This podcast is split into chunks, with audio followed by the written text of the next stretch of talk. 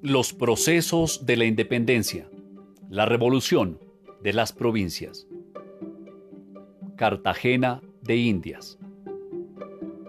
A lo largo del siglo XVII, la ciudad costera del Virreinato de la Nueva Granada se constituyó en uno de los principales centros de importancia económica, social y cultural de América, al servir de escala para el comercio internacional. La sociedad que rodeaba al puerto era heterogénea. El mestizaje entre blancos europeos, nativos americanos y negros africanos convertía a Cartagena en una rica fuente de la diversidad cultural a pesar de las prohibiciones.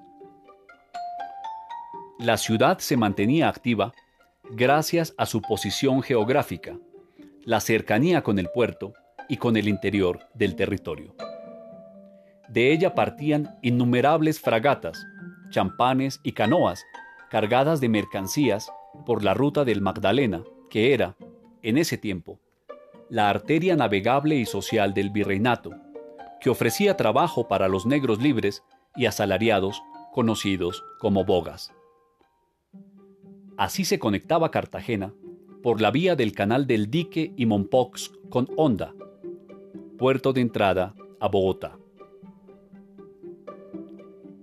En la ciudad de Cartagena de Indias, capital de la provincia del mismo nombre, a 22 de mayo de 1810, reunidas las autoridades locales y en presencia del señor capitán de fragata, don Antonio Villavicencio, comisionado del Supremo Consejo de Regencia, con sede en Cádiz, y en nombre del rey don Fernando VII, se formó el gobierno provisional de Cartagena de Indias, fue aprobada el acta de reunión del Cabildo y se hizo la respectiva lectura pública del bando.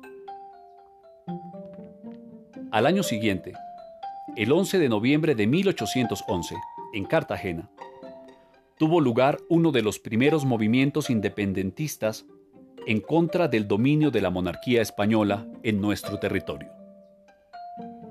La élite comerciante de la ciudad promovió, desde tempranas horas, un levantamiento popular que fue creciendo a lo largo del día, y mientras una multitud se dirigía a asaltar la sala de armas en la plaza de la aduana, otra acudió al salón de sesiones de la Junta de Gobierno con el objetivo de forzar la aprobación del Acta de Independencia Absoluta de España, promovida por los hermanos Gabriel y Germán Gutiérrez de Piñeres, que finalmente fue promulgada por el presidente José Ignacio de Cabero y Cárdenas, al caer la tarde.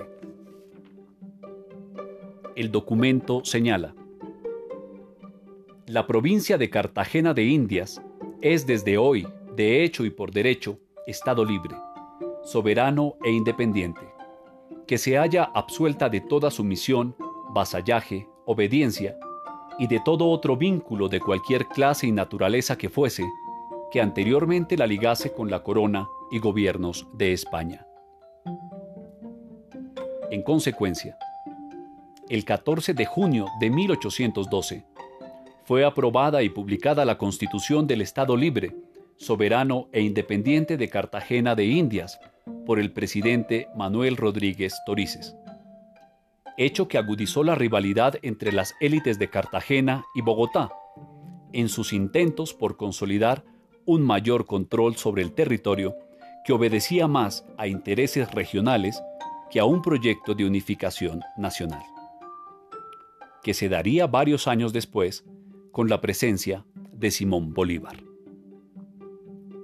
Es importante aclarar que entre 1810 y 1816, la fragmentación del territorio del virreinato de la Nueva Granada en diferentes estados y repúblicas desató una cruenta guerra civil en el afán de imponer un modelo político y económico, centralista, federalista o realista, periodo que conocemos hoy como la patria boba.